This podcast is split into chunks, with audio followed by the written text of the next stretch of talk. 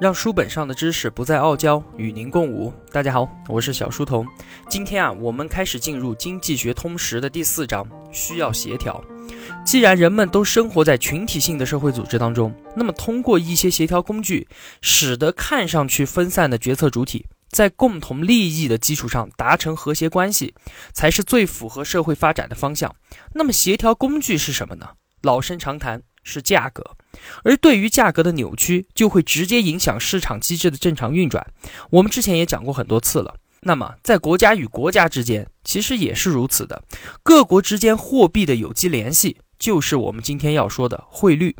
有一天啊，薛兆丰和他的几个朋友在一起吃饭，其中啊有一个人就问了几个问题，这些问题也是我们今天要问的：说为什么国与国之间会有汇率？美元与人民币？一比八，一比六是怎么定出来的？两个国家之间的汇率为什么会变动呢？这个时候啊，饭桌上一个朋友回答说：“汇率啊，基本上是由所谓的购买力评价决定的。”意思就是一个鸡蛋在美国和中国的价钱应该是一样的，人民币和美国的汇率就是为了保证人民币在中国和美元在美国的购买力相等而确定的。国家的汇率管制部门啊，确定了一揽子社会最基本的商品，他们从市场价格取样，通过汇总计算，综合确定该国货币的汇率。意思啊，汇率是由相关部门确定的。嗯，同学们是不是也有人这么觉得呢？薛兆丰啊，赶紧丢下碗筷，拍案而起说：“错的，全是错的。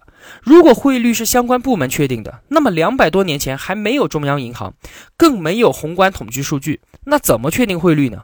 就算这些都没有，就连货币都没有的年代，就已经有了汇率了。当时啊，部落之间一块羊肉换一块虎皮，它就是汇率。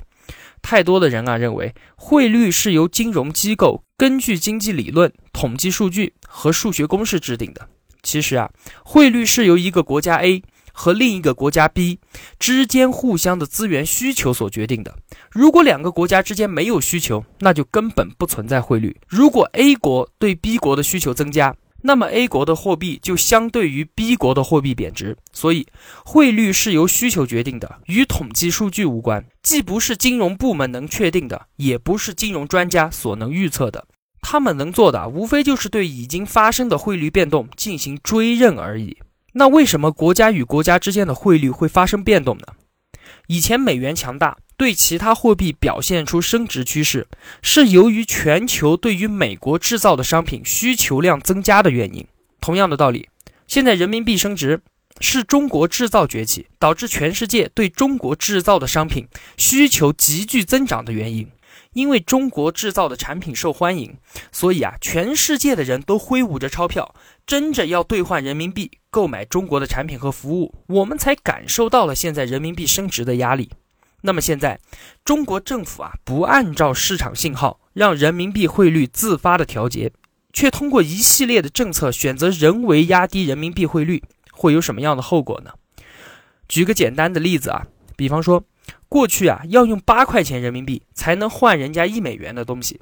现在人家觉得我们中国的东西好，所以你给他六块钱，人家都愿意换一美元给我们。这个就叫做人民币升值。但是呢，我们坚决不，我们说啊，不行不行，给你六块钱不行，我一定要给你八块钱。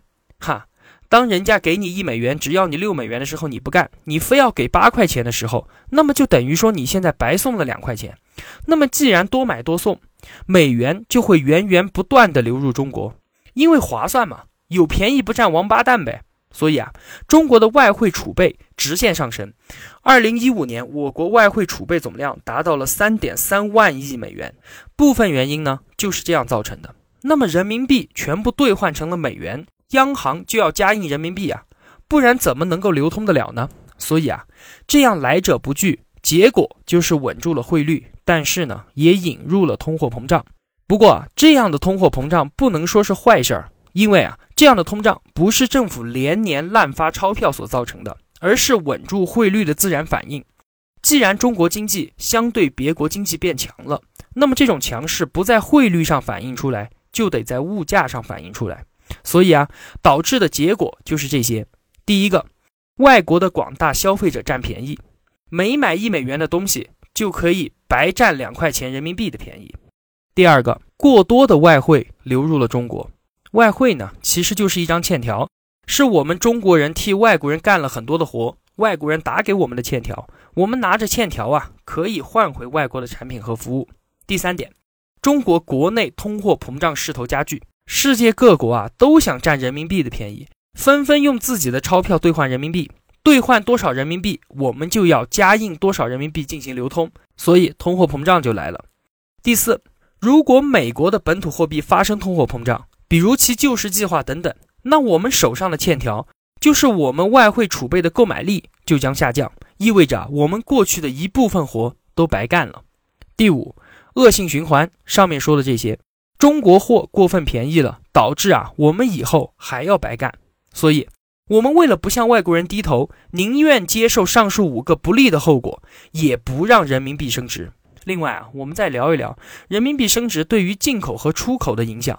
首先说出口，之前啊，我们出口一美元的东西等于是赚了八块钱。现在如果人民币升值了，我们出口一美元的东西只能赚六块钱了。所以啊，对出口是有不良影响的，直接影响了出口企业的利润率，使得啊有一些出口企业倒闭关门。再说进口，之前我们买一美元的东西需要花八块钱人民币，现在人民币升值了，我们买一美元的东西可能只需要花六块钱了。所以。对于进口来说，肯定是有利的。那么薛兆丰认为啊，人民币升值与通货膨胀之间是替代关系，是把握整个问题的关键。一方面，政府不希望人民币升值；另一方面呢，又努力的平抑通货膨胀，这个完全就是无法完成的任务嘛。在国际贸易的问题上啊，最大的谬见就是出口多就是好的，为了能够多出口啊，似乎可以不计代价。硬是不让人民币升值，因为人们认为啊，只要能促进出口，就可以改善农民的生活。如果真的是这样，那全世界还会有穷的国家吗？贬值自己的货币易如反掌啊！但是物价的飞涨会使得农民的生活大打折扣。然而啊，不能从外国人那里换回等值的商品，更是在逼本国人替外国人做免费劳动。所以啊，摒除经济学的谬见，有助于我们平心静气的权衡。和选择货币制度。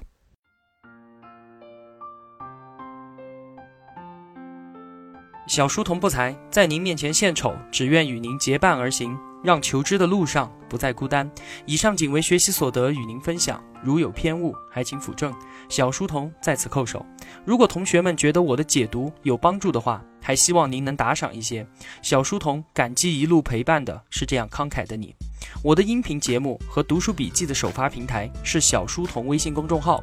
您愿意与我们结伴而行的话，请打开微信，搜索“小书童”三个字，小是知晓的小。